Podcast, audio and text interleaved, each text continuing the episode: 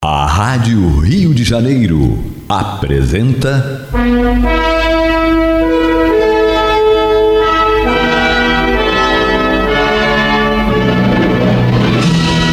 Caminho do Senhor. Um programa de estudos sobre a Bíblia Sagrada com revelações inéditas a respeito de muitos ensinamentos do Cristo de Deus, ainda não perfeitamente divulgados nem compreendidos. Um programa dedicado a todos os que amam o Senhor Jesus. Criação de Acácio Fernandes Moreira e Gastão Veríssimo Brandão.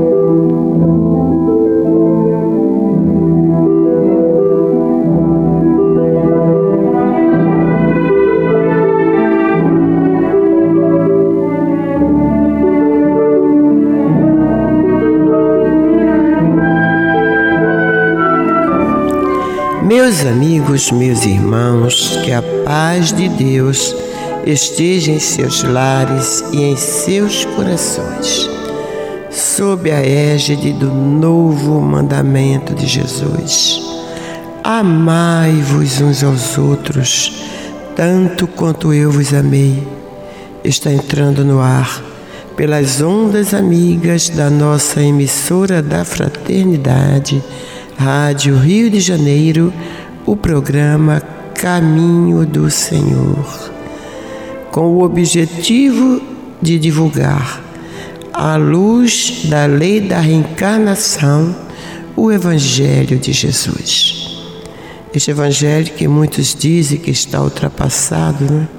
mas que é sempre atual.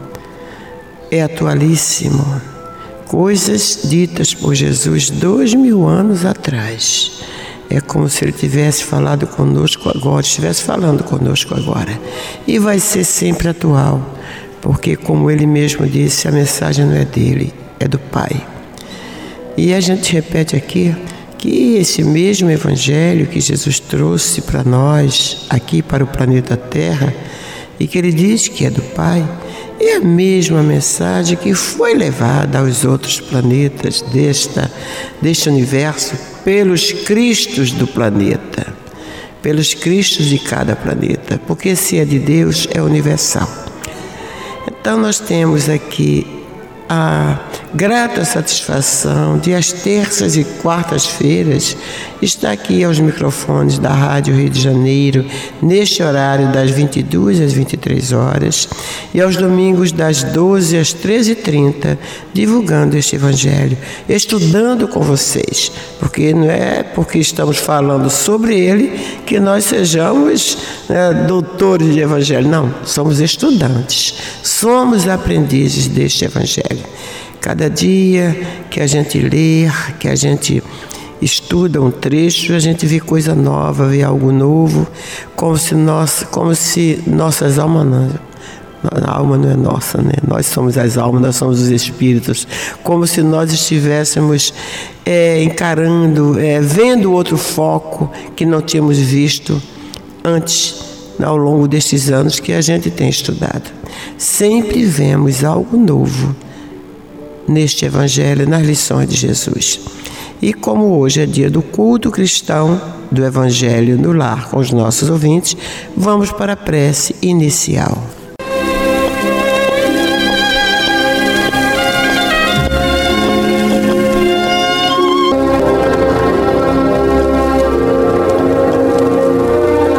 Meu irmão, minha irmã, neste momento, vamos procurar nos interiorizar.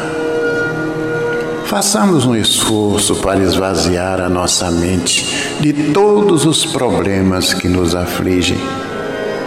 Problemas de saúde, problemas financeiros, desavenças familiares, ah, são tantos. Mas busquemos descansar deste fardo pesado, colocando nas mãos daquele que realmente pode nos ajudar. Pois foi Ele mesmo que nos ensinou, dizendo: Vinde a mim, todos vós que estáis cansados e oprimidos, e eu vos aliviarei. Tomai sobre vós o meu jugo e aprendei de mim, que sou manso e humilde de coração, e achareis descanso para as vossas almas, porque o meu jugo é suave e o meu fardo é leve. Agora, irmãos, de almas ajoelhadas, digamos: Senhor Jesus, Aqui estamos nós reunidos em teu sacrossanto nome para mais um culto cristão do teu evangelho em nosso lar. Onde haveremos de saciar a nossa sede com aquela água que prometeste à samaritana, dizendo que aquele que dela bebesse jamais voltaria a ter sede. Mestre amigo, Permita que no decorrer desta reunião, esses falangeiros do bem que nos assistem possam fazer uma limpeza espiritual em cada um de nós, em nosso ambiente. Permita também, Senhor, que eles façam uma visita a cada um desses irmãos relacionados em nosso livro de preces Coloca, Senhor, nesta água que está sobre a nossa mesa, o remédio necessário aos nossos males, sejam eles físicos ou psíquicos. E agora, em teu nome, em nome desses falangeiros do bem que nos assistem, e acima de tudo e de todos, em nome de Deus, pedimos permissão para considerar iniciado o nosso culto cristão do Evangelho do Lar da noite de hoje. Que assim seja.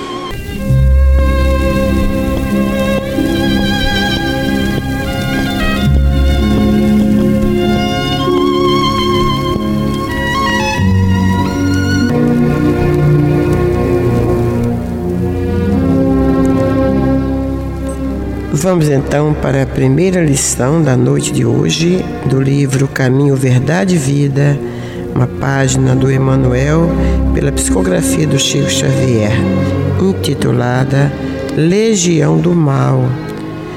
Ele, Emanuel, se inspira nesse trecho do Evangelho segundo Marcos, no capítulo 5, versículo 9, e perguntou-lhe: Qual é o teu nome? Ao que ele respondeu: Legião é o meu nome, porque somos muitos. É Jesus perguntando a um homem, a uma pessoa que estava obsidiada, né? Então pergunta qual é o nome dele, daquele espírito, e o espírito diz: Legião é o meu nome, porque somos muitos.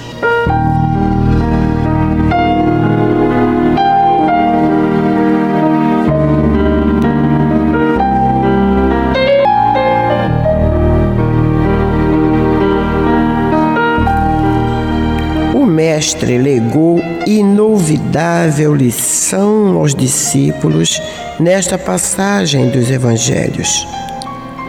Dispensador do bem e da paz. Jesus se aproxima do espírito perverso que o recebe em desesperação. O Cristo não se impacienta e indaga carinhosamente de seu nome Respondendo-lhe o interpelado: Chamo-me Legião, porque somos muitos. Os aprendizes que o seguiam não souberam interpretar a cena em toda a sua expressão simbólica.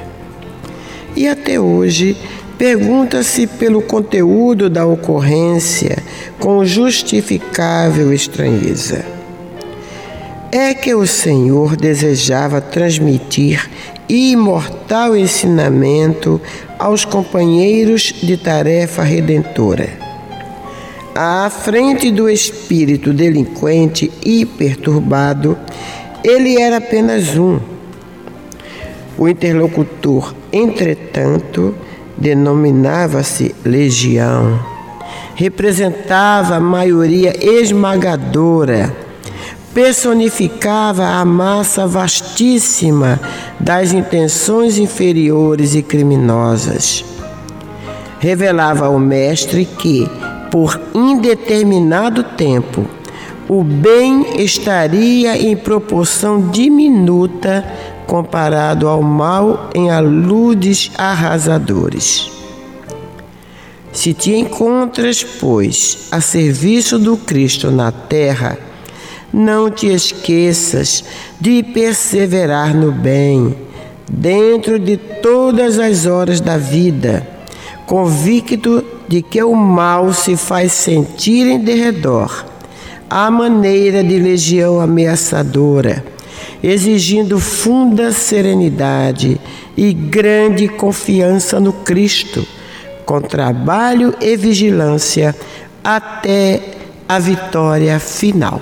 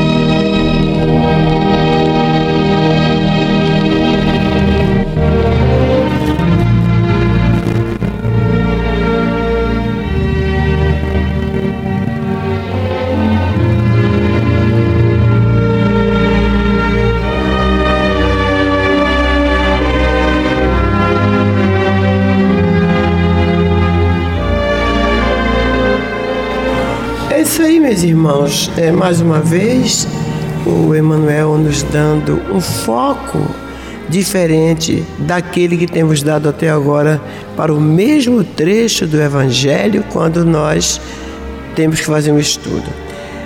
Eu acredito que a maioria de nós, claro, né, deve ter alguns irmãos que tenham se é, empenhado nesse foco, não sei, mas a maioria de nós, quando passamos por esse trecho, se deteve aí em falar do caso, né, Hermínia, em falar do, do estado daquele rapaz, daquela pessoa que está obsidiada, em falar da, da situação desse irmão que dá o nome de Legião.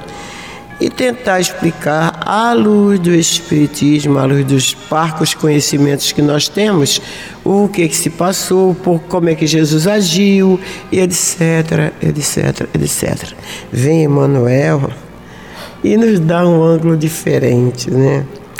E dele mesmo diz que os próprios discípulos não souberam interpretar a cena em toda a sua extensão simbólica e que até hoje pergunta-se pelo conteúdo da ocorrência com justificável estranheza. Quer dizer, então até hoje. Ninguém entendeu nada. Ninguém entendeu nada. E ele vem e diz: é que o Senhor desejava transmitir imortal ensinamento aos companheiros de tarefa redentora, que à frente do espírito delinquente e perturbado, ele era apenas um. Jesus era apenas um. Né? E eles eram legião, eles se intitulavam a legião. Né? Então, representavam uma maioria esmagadora, personificavam a, massa vastíssima das intenções inferiores e criminosas. Quer dizer, Jesus era apenas um, mas era Jesus. Né? Era o mestre, era o governador do planeta, era o Cristo planetário. E diz Emmanuel, revelava o mestre que por indeterminado tempo o bem estaria em proporção diminuta comparado ao mal que está aí em proporções arrasadoras. Então Emmanuel pega essa coisa. Jesus era um, eles eram legião. E a lição de Jesus era essa: né? o bem pode parecer sempre menor diante de tanta maldade, né? mas que não é por isso, não foi por isso que ele né, se acovardou em nenhum momento, Jesus iria se acovardar, ainda mais diante de irmãos que ele via que eram filhos seus, irmãos seus, aliás, né, em situações desesperadoras de ignorância espiritual. Um simples olhar de Jesus já fazia com que aqueles irmãos se acalmassem. Né? E tem uma, inclusive um outro caso que que não sei se é nesse caso aí, se é nessa passagem, que eles falam para Jesus: Que temos nós contigo, Jesus de Nazaré? Vieste nos atormentar antes do tempo? É, nesse caso, né? é, nesse é nesse caso, caso é né? nesse mesmo. Então, que eles, como dizia o velho Alziro Zaru, o diabo é mau, mas não é burro. eles reconheciam a grandeza de é. Jesus, eles reconheciam a autoridade suprema do Mestre aqui nesse planeta. É, eu, eu vou arriscar fazer uma leitura dessa passagem, como Emmanuel coloca, puxar isso para nós. Porque eu fico pensando que se a gente olha para isso como algo que Jesus fez, nossa, graças a Deus foi Jesus, né? Não fui eu, porque eu, se eu me vir assim diante de uma legião, não sei quem sou eu mesmo como doutrinador, o que é que eu faço. Então vamos, tentar fazer um, um exercício diferente. Vamos imaginar assim: nós todos, como seres humanos, filhos de Deus, irmãos menores de Jesus, do Cristo, nós temos dentro de nós uma legião de erros, de defeitos, de vícios, de coisas nossas. São construções nossas, são aspectos nossos, são momentos nossos.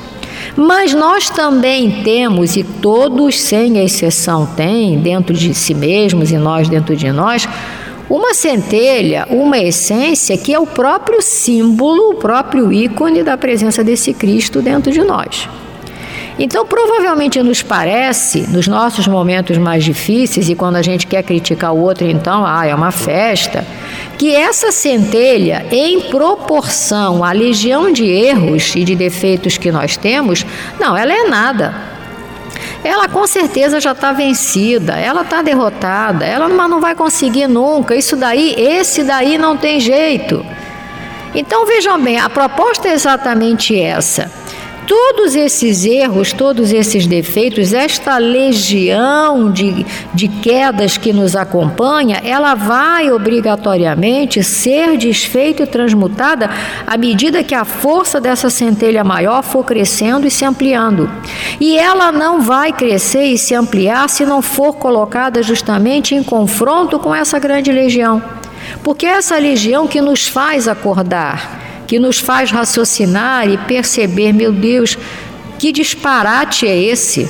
Aqui existe uma centelha, aqui existe uma legião que vive na sombra. Que oposição é essa? Qual é a minha escolha? Nós somos ainda seres muito dualistas. O nosso universo aqui no planeta Terra ainda é de dualidade, porque nós precisamos da dualidade para comparar, para compreender para escolher e para perseverar no exercício. Se não fosse a dualidade, a gente andaria às cegas.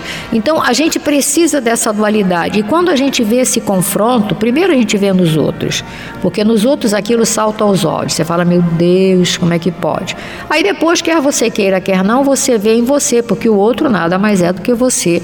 É o seu espelho, sem moldura, sem nada, uma coisa muito básica que você olha e fala, meu Deus, tomara que ninguém tenha percebido, esse daí sou eu. E quando eu faço essa comparação, eu me reporto a essa vivência do Cristo. Não se trata de dizer que nós tenhamos medo, porque dominar a legião é uma coisa só do Mestre. Só seres muito, muito iluminados e excelsos podem fazê-lo. Não, nós vamos ter que fazê-lo. Não dominar as legiões que estão embrenhadas nos corpos e nas almas alheias. Dominar as legiões que fazem parte nossa, da nossa história, da nossa vida. E aí, gente, é um trabalho insano. É um trabalho constante, o tempo inteiro, o tempo inteiro, o tempo inteiro, porque cada vez que eu der de cara com uma das minhas fragilidades, com um dos componentes desta legião sombria que ainda está dentro de mim, eu vou ter que buscar dentro de mim automaticamente essa essência divina, trazê-la para perto, me fortalecer nela e dizer: vamos, vamos e vamos, sem me assustar com a quantidade o tamanho dessa legião sem ficar contabilizando quantos são, são 20, 55, 75, você tem mais do que eu, não importa. Eu preciso pegar um a um, um a um, um a um. E é interessante que essa passagem, quando Olímpia faz essa citação, que é dessa passagem, que eles dizem que tens a ver conosco, vieste nos importunar antes do tempo. A gente sabe que existe um, um tempo para que um processo obsessivo se instale e vigore na vida de alguém, porque esse tempo está vinculado à capacidade de transformação interior do, entre aspas, obsidiado. Só que o nosso tempo, gente, nós que estamos aqui na Terra, que nos dizemos cristãos, esse nosso tempo já está acabando. Não podemos dizer para o Cristo isso, não, ainda vieste antes do tempo, não. Há dois mil anos atrás, esse tempo já está em contagem regressiva. E a gente olha para ele, olha para o Evangelho, fala: ah, nossa, que lindo, que emocionante, mas nós continuamos acomodados com a nossa legião. Parece que já estamos íntimos, ela já está assim tão tranquila aqui, que a gente já fala: ah, você já faz parte de mim. É, faz parte de mim porque eu ainda não quero transmutar isso, mas depende de mim essa transmutação. É isso aí, Hermínia. Depende de nós essa mudança. E para nós fica aqui o trecho final do, da mensagem do Emmanuel que, que me tocou muito, que parece ver assim, ó, uma resposta assim, né, um, um recadinho bem, bem direto. Se te encontras, pois, a serviço do Cristo na terra, não é que eu estou a serviço do Cristo, né? Eu particularmente não, somos todos nós. Vamos repetir. Isso é para todos. Se te encontras, pois, a serviço do Cristo na terra, não te esqueças de perseverar no bem dentro de todas as horas da vida, convicto de que o mal se faz sentir em derredor à maneira de legião ameaçadora, exigindo funda serenidade e grande confiança no Cristo, com trabalho e vigilância até a vitória final. Que Deus nos ajude e nos fortaleça para que a gente consiga permanecer serenos e confiantes nele, na sua proteção e no seu amparo permanente que não falta nunca. Mas, meus irmãos, nós vamos para o pequeno intervalo e a gente volta já já. Vamos então para o estudo do Evangelho. Nós estamos estudando o Evangelho segundo João, no capítulo 19, hoje versículos 23 a 42.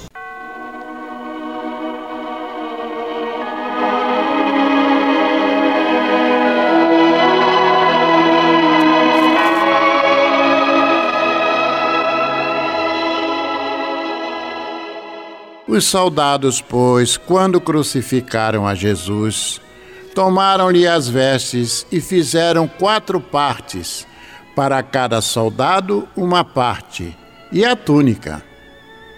A túnica, porém, era sem costura, toda tecida de alto a baixo. E disseram, pois, uns aos outros: Não a rasguemos, mas lancemos sorte sobre ela para ver a quem caberá, para se cumprir a escritura que diz: Repartiram entre si as minhas vestes e sobre a minha túnica lançaram sorte. Assim, pois, o fizeram os soldados. E junto à cruz estavam a mãe de Jesus, a irmã dela, e Maria, mulher de Cleopas, e Maria Madalena. Vendo Jesus, sua mãe, e junto a ela o discípulo amado, disse: Mulher, eis aí o teu filho. Depois disse ao discípulo: Eis aí tua mãe. Desta hora em diante, o discípulo a tomou para casa. Depois, vendo Jesus que tudo já estava consumado, para se cumprir a Escritura, disse: Tenho sede. Estava ali um vaso cheio de vinagre embeberam de vinagre uma esponja e, fixando-a num caniço de isopo, lhe deram a beber. Quando, pois, Jesus tomou o vinagre, disse: Está consumado. E, inclinando a cabeça, rendeu o espírito. Então os judeus para que no sábado não ficassem os corpos na cruz, visto como era a preparação, pois era grande o dia daquele sábado. Rogaram a Pilatos que lhes quebrassem as pernas e fossem tirados. Os soldados foram, quebraram as pernas ao primeiro e ao outro que com ele fora crucificado. Chegando-se, porém, a Jesus, como vissem que já estava morto, não lhe quebraram as pernas. Mas um dos soldados lhe abriu o lado com uma lança, e logo saiu sangue e água. Aquele que isto viu testificou, sendo verdadeiro o seu testemunho, e ele sabe que diz a verdade, para que também vós, creiais. E isto aconteceu para se cumprir a Escritura: nenhum dos seus ossos será quebrado. E outra vez diz a Escritura: eles verão aquele a quem traspassaram. Depois disso, José de Arimateia, que era discípulo de Jesus, ainda que ocultamente pelo receio que tinha dos judeus, rogou a Pilatos que lhe permitisse tirar o corpo de Jesus. Pilatos lhe permitiu. Então foi José de Arimateia e retirou o corpo de Jesus. E também Nicodemos, aquele que anteriormente viera ter com Jesus à noite, foi levando cerca de cem libras de um composto de mirra e aloés. Tomaram, pois, o corpo de Jesus e o envolveram em lençóis com os aromas, como é de uso entre os judeus na preparação para o sepulcro. No lugar onde Jesus fora crucificado havia um jardim, e neste um sepulcro novo, no qual ninguém tinha sido ainda posto. Ali, pois, por causa da preparação dos judeus e por estar perto o túmulo, depositaram o corpo de Jesus.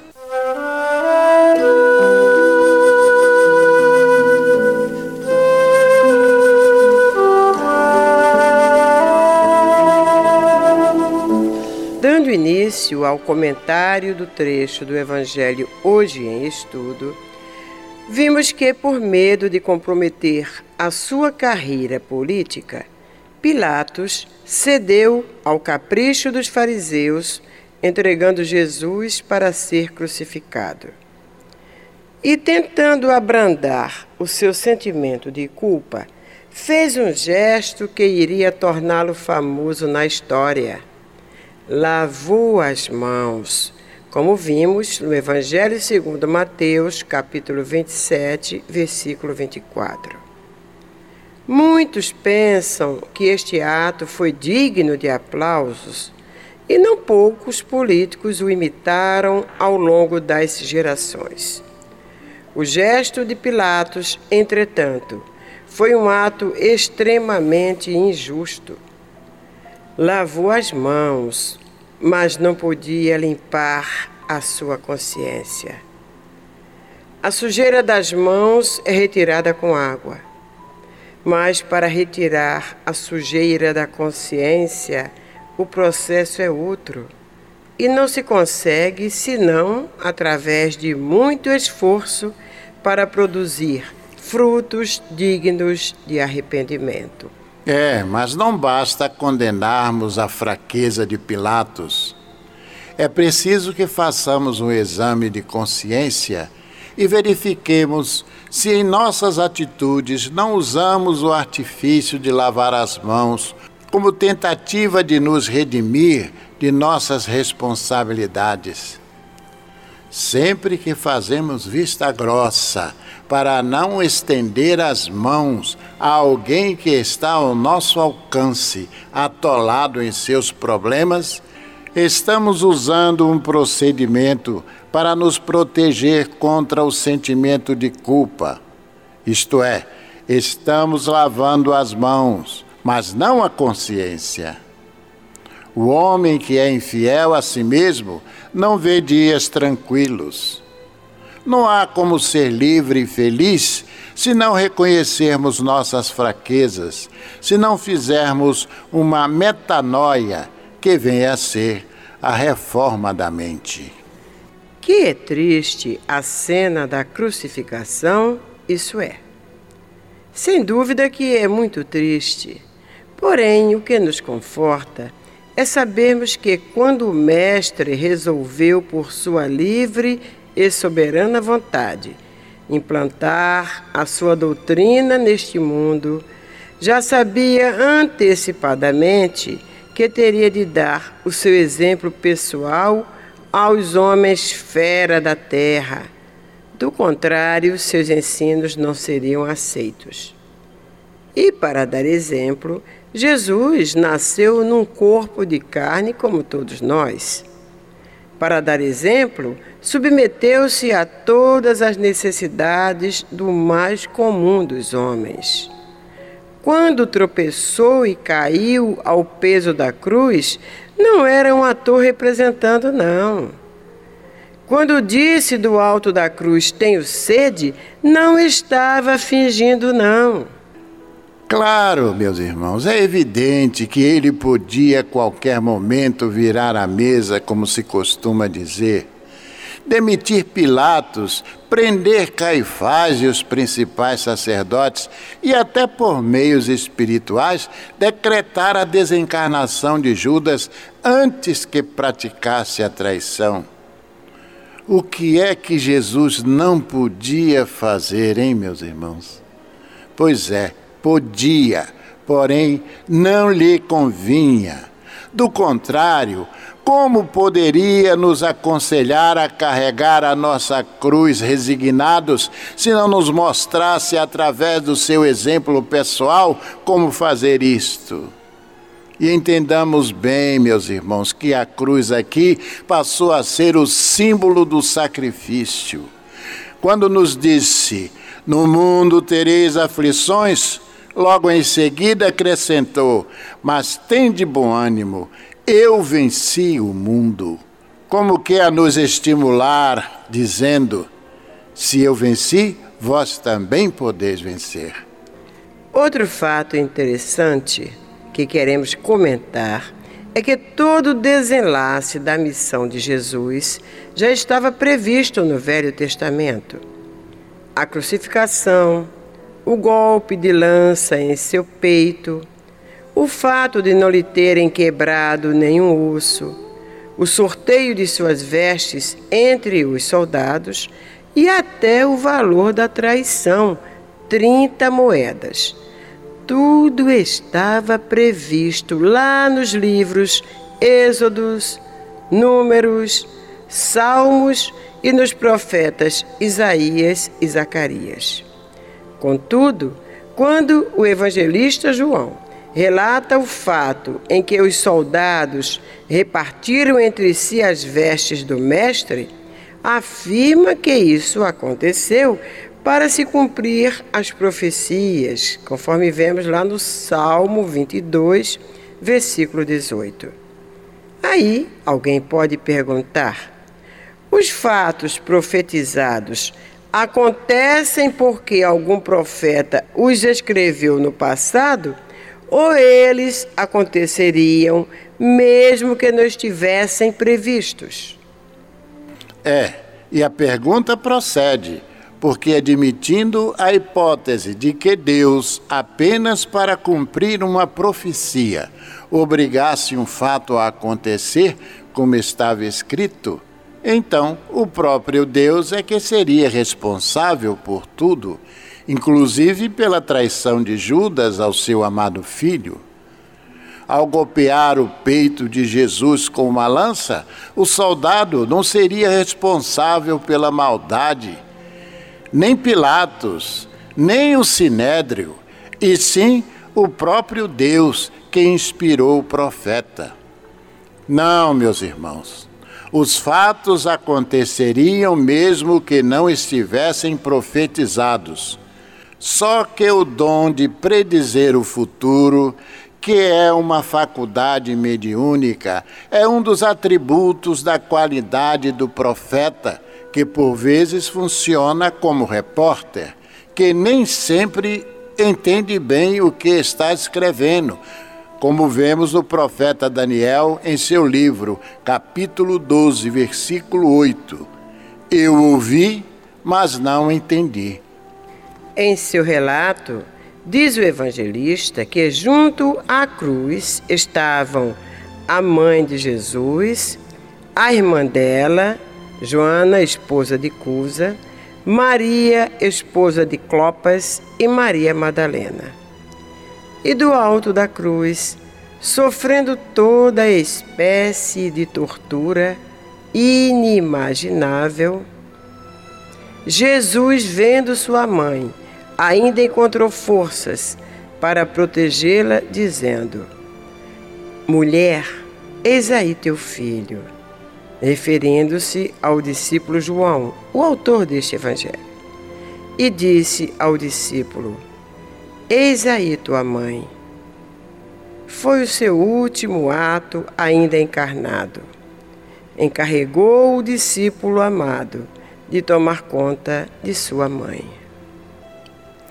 Esta preocupação de Jesus nos mostra que ele jamais concordou com o desrespeito ou com a falta de amor filial quando ele disse em Marcos, capítulo 3, versículo 33, Quem é minha mãe, quem são meus irmãos? Estava apenas ressaltando os laços espirituais que devem unir todos aqueles que estão com ele. Jamais poderíamos entender, por estas palavras, qualquer restrição ao seu grande amor por Maria Santíssima.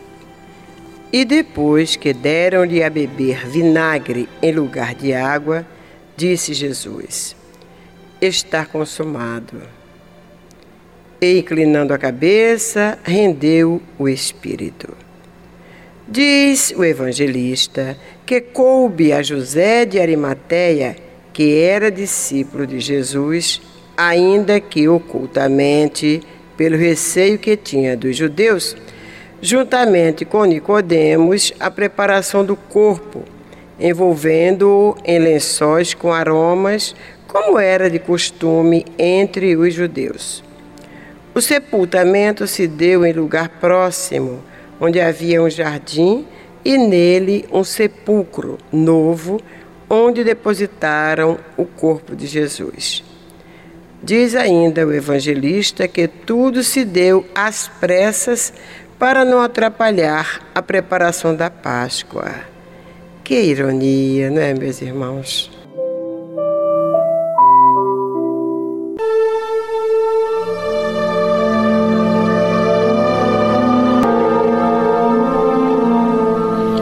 Meu irmão, minha irmã, se o seu coração está angustiado e lhe falta ânimo para enfrentar os obstáculos da vida diária, se você sente-se só, incompreendido pelos que lhe rodeiam, se alguma dor física ou moral está atormentando-lhe, tirando-lhe as horas de sono, enfim, se você está sofrendo, lembre-se, você não está só. O Mestre da vida nos disse: Eis que eu estarei convosco todos os dias, até a consumação dos séculos. Neste exato momento, milhares e milhares de pessoas sintonizadas nesta emissora se unirão em prece entre nesta corrente. Existe em seu íntimo um lugar de paz profundamente silencioso, onde você pode comungar com Deus e encontrar forças necessárias para vencer este momento difícil. Como disse o salmista, Deus é o nosso refúgio e fortaleza, socorro bem presente nas horas de tribulação. Abra o seu coração numa prece sincera. Entregue-se confiantemente aos cuidados deste Pai amoroso e bom e confie. Os impossíveis para os homens são possíveis para Deus. Vamos envolver em nossa corrente de preces de hoje os nomes de alguns irmãos e, mesmo que o seu não esteja nesta relação, sinta-se incluído, meu irmão, sinta-se incluída, minha irmã. Vilma Vestal, Wanda Jaques da Silva Neves, Regina Jaques da Silva, André Luiz Jaques da Silva, Fernanda de Oliveira Brandão, Vera Luísa Paz Ferreira, Jaime Obina Sangil, Guacira Monteiro de Azevedo, Tereza Cristina Cerqueira, Márcia Gomes Padovani, Lígia Ferreira Lima, Arnaldo Bento de Araújo, Amauri José de Souza e Silva, Arlinda, Agenilda e Alides de Souza e Silva, Jeová Henrique de Souza, Zuleide e Nair, Eulina de Souza. Vamos falar com Jesus.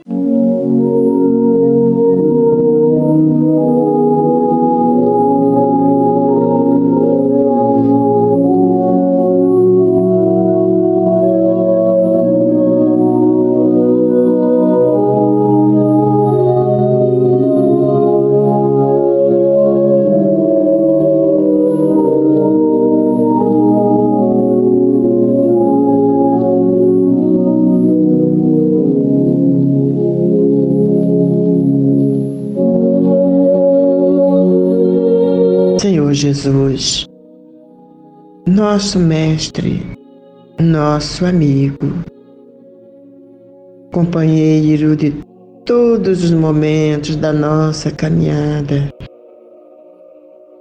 Nós repetimos sempre isto aqui, Senhor, que Tu és o nosso companheiro de todos os momentos de nossa caminhada e nós temos certeza disso como também temos a certeza de que nem sempre nós somos os teus companheiros.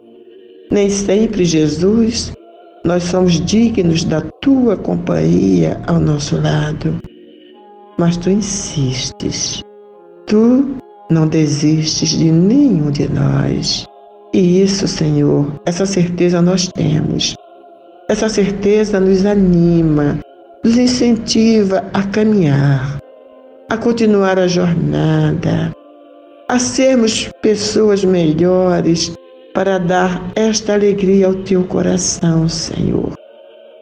Porque mesmo disseste, tu mesmo nos disseste lá no teu evangelho, na parábola da ovelha perdida, que maior alegria há para o homem que recupera uma ovelha perdida do que pelas 99 que estão sob os seus cuidados. Por isso, Jesus, é que nós não temos nenhum constrangimento de chegar diante de Ti, Senhor. Apesar dos dois mil anos de evangelho aí e nós não ainda estamos cumprindo nada que deixaste para nós, cumprindo muito pouco. Fazendo muito pouco, nós nos atrevemos a te pedir. Mestre, dá-nos forças. Como diz a nossa prece de Caritas, dai-nos força, ajudai o nosso progresso, a fim de subirmos até o nosso Pai Celestial. Dai-nos a caridade pura, e a humildade. Dai-nos a fé e a razão. Dai-nos a simplicidade, aquela simplicidade que exemplificaste quando estivestes aqui entre nós. Aquela simplicidade que fará de nossas almas o espelho onde se refletirá a imagem do nosso Pai Celestial. Dá-nos, Senhor, dá-nos isso, mestre amigo, e que a tua paz possa invadir os lares dos nossos ouvintes, os seus corações, se plasmar nas paredes de cada lar que está sintonizado na emissora da fraternidade neste momento. Mas que esta paz esteja também nos lares dos nossos governantes de todo o planeta, de cada país, mas principalmente com aqueles que não te conhecem, Jesus. Sê com eles tanto quanto sempre estás conosco. Que assim seja. Bênção, Jesus.